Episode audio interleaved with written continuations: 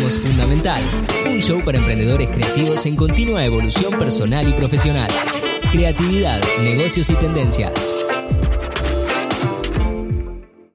Bienvenidos y bienvenidas a Fundamental. Mi nombre es Franco Torres. Y yo soy Gastón Trusi y hoy vamos a estar hablando acerca del enfoque, cómo terminar las cosas que empezamos. Así es, así es. Estuvimos hablando de esto con Gastón eh, durante la última semana. Hicimos una, una room en Clubhouse, que para los que no están ahí, súmense a nuestro eh, club en Clubhouse, es Fundamental Show. Y estuvimos hablando con bastantes personas y sacándonos las dudas porque es algo por lo cual estamos pasando nosotros dos, estamos en tantas cosas metidos que a veces perdemos el foco, ¿no? Yo personalmente estoy metido en tantas cosas que pierdo el foco y se me pasa el día y no, no termino lo que, tengo, lo que tengo que hacer. O si lo termino, lo termino de una manera en la que, en la que llego quemado. No es que termine un proyecto con ganas de entregarlo y demás, sino que me lo quiero sacar de encima, ¿se entiende? Tener muchas cosas en la mente y no nunca hacer esa descarga. Por ejemplo, te sentás 15 minutos del tiempo que sea necesario, te pones a escribir todo lo que se te venga a la mente. O sea, no tenés que sentarte a pensar, sino simplemente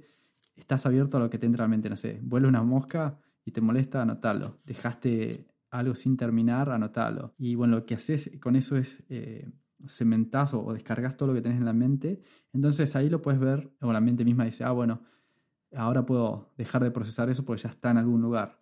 Y ahí es lo, que haces. El paso siguiente sería elegir de esas cuáles son los más importantes y bueno, ponerle una lista, no sé, los tres más importantes, cinco, lo que fuera, pero obviamente que sea razonable para poder terminar. Exacto, bueno, y eso también te puede pasar mientras estás haciendo una, una, tarea, ¿no? O sea, te puede pasar en el medio de una tarea. Y lo que hablamos en, en, Clubhouse con el resto de las personas que estaban ahí era de no solo hacer la lista de, de, las tareas que tenés que hacer, sino hacer una lista que se llama estacionamiento de ideas. Esas, esas, esa lista es una lista de ideas que se te ocurren o que te llegan de manera esporádica. Eh, déjame darte un ejemplo. Estás trabajando en un proyecto y recibes una llamada.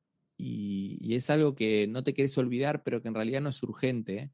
Entonces, para vos no sacarte el foco del proyecto, lo anotás en esta lista de estacionamiento de ideas para, para revisarla más tarde, ¿se entiende?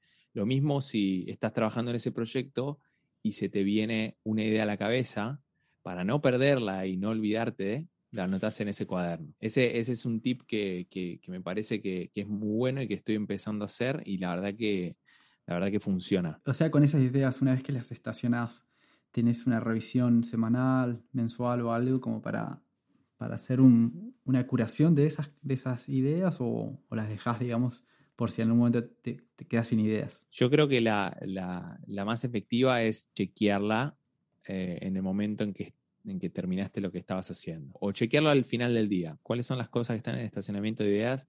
¿Cuáles puedo terminar mañana? ¿Cuáles puedo terminar pasado? ¿Cuáles puedo estirar eh, al mes siguiente? ¿Y cuáles directamente no son, no son importantes y las puedo eliminar? ¿no? Sí, en, base a eso, en base a lo que decías, también está, eh, se, se, me vino a la cabeza eh, un autor que se llama, se llama Chris Bailey, que es el autor del libro Hyperfocus, que lo que dice no es que a nuestra mente le cuesta enfocarse, sino que nuestra mente está sobreestimulada, por ende se distrae. Necesitamos que tener tiempo para que la mente divague, no estar pensando en nada, que en general es lo que pasa, ¿no? Cuando vos, ¿cuándo se te ocurren las, las ideas a vos? A mí personalmente es eh, durante la ducha, quizás es porque el agua te produce esa sensación como que no puedes pensar en dos cosas porque está está cayendo agua en la cabeza, entonces como que entras en un estado de supervivencia. Pero aparte también es el, o sea, te relaja, eh, no estás, es como que es medio difícil no estar pensando en nada mientras te estás bañando. Entonces ahí es cuando tu mente se relaja y, y empezás a, a, divagar y ahí se te vienen las ideas. A mí, por ejemplo, me pasa que, que se me vienen las ideas cuando hago deporte, en general cuando corro. Entonces yo ya sé que si estoy quemado durante el día, necesito ir a hacer deporte, necesito eh, salir a correr.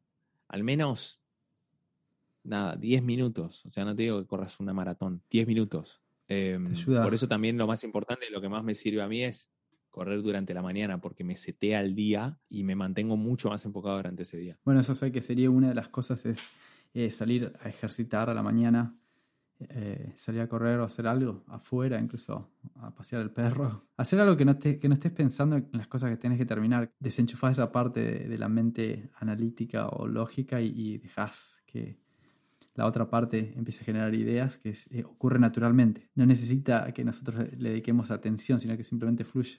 Exactamente, y, justo mencionaste la palabra eh, fluye, ¿no? De, fluir, y se me, se me vino a la cabeza que también es muy importante saber conocerte vos personalmente y saber cuándo estás en ese flow, ¿no? De ideas.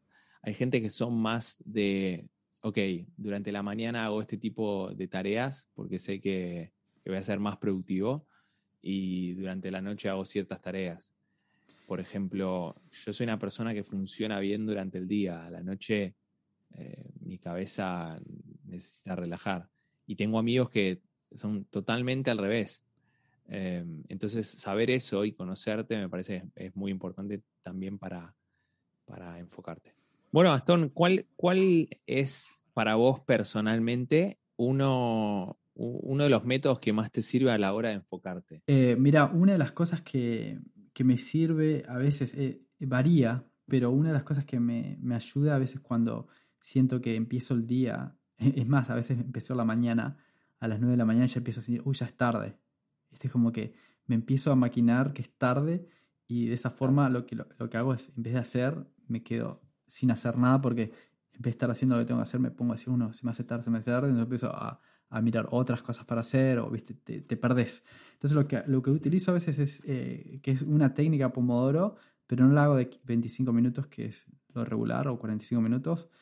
A veces pongo la alarma eh, del teléfono cada 10 minutos. Entonces, por ejemplo, digo, bueno, voy a hacer esto, pongo un timer y trato obviamente si es enviar un email, si lo hago antes de los 10 minutos, mucho mejor. Pero cuando es una tarea, viste, que requiere un poco más de, o que no sé cuánto me va a durar, me pasa eso que pongo los 10 minutos y capaz estoy haciendo algo y, y los 10 minutos y si estoy en la misma tarea, genial, pero a veces eh, ¿viste? me doy cuenta, ah, sonó la alarma y estoy haciendo cualquier otra cosa. No lo hago todos los días porque obviamente no quieres una alarma que te esté sonando cada 10 minutos, pero eh, te, te, ayuda a contar esos, esos minutos del día. O sea que para los que no saben, la técnica Pomodoro es poner eh, periodos de tiempo a cada tarea. ¿Te pones breaks? Sí, generalmente pones cinco minutos eh, de break como para, ir a tomar agua o algo. Después volvés otra vez. Necesitas ese break porque obviamente no puedes estar enfocado en algo demasiado tiempo. Obviamente te empezás a...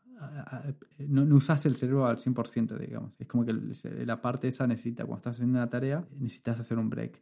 Y a veces el break es recomendable no hacer algo que te utiliza esa misma parte del, cerebro. Si estás haciendo algo analítico, algo que mm. requiere mucho poder mental, por ejemplo, una planilla Excel o lo que fuera, eh, es mejor hacer algo artístico en ese lado. Entonces, eh, le das descanso a la mente. Al contrario, cuando estás haciendo algo artístico, el mejor break que puedes hacer es algo, no sé, algo más em, lógico. lógico. Por ejemplo, a mí el que me sirve es uno que se llama, eh, es un método que se llama Zeigarnik Effect, que lo que dice es que, o sea, es más difícil de sacarte de la cabeza aquellas tareas que empezaste pero no terminaste que aquellas que todavía no empezaste. Digamos que tenés un proyecto que lo tenés que entregar dentro de 10 días, pero no lo empezaste y tenés uno que también que tenés que entregar dentro de 10 días, pero ya empezaste al menos con un 10% del proyecto. Es más difícil sacarte de tu cabeza ese proyecto que ya empezaste que el que no empezaste. Que si tenés que trabajar en un proyecto o lo que fuese, o en una tarea que no tenés ganas, al menos empieces con algo de esa tarea. Es más probable que la, que la termines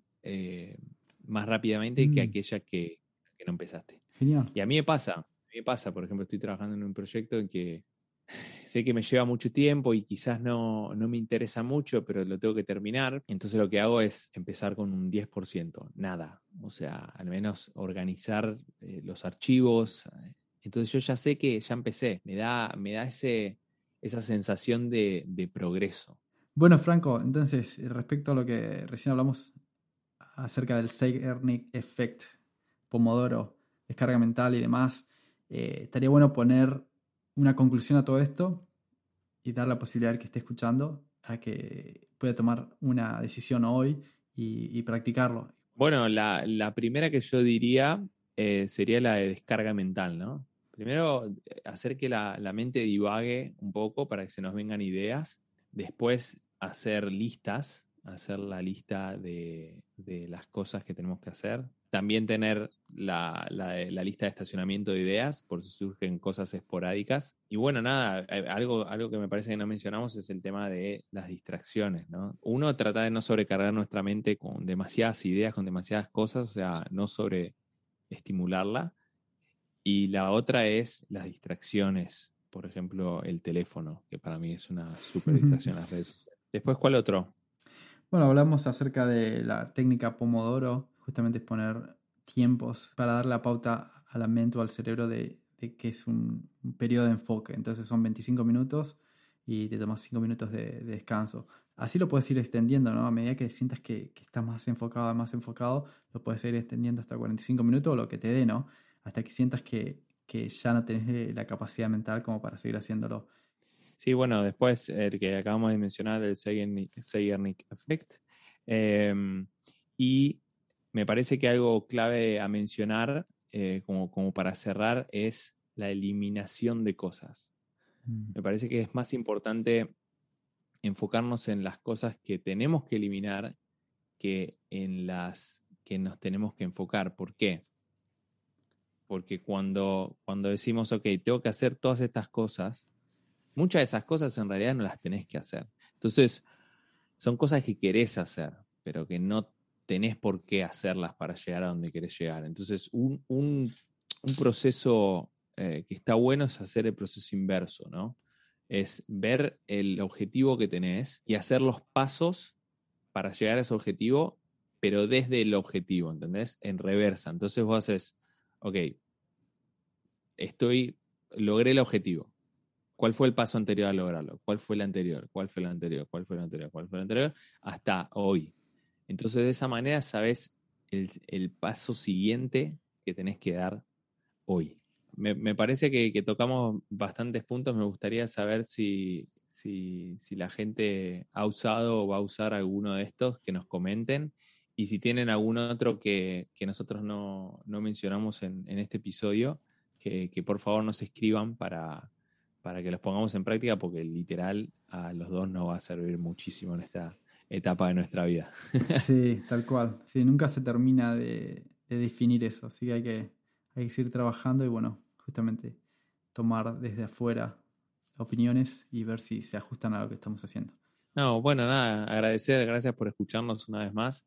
Eh, esperamos que les haya gustado, esperamos que haya sido eh, bastante dinámico. Y si tienen algún eh, feedback para darnos, eh, bienvenido sea. Bueno, muchas gracias a todos. Eh, nos vemos la próxima semana con otro episodio de Fundamental Show. Chao, cuídense mucho. Chao, chao.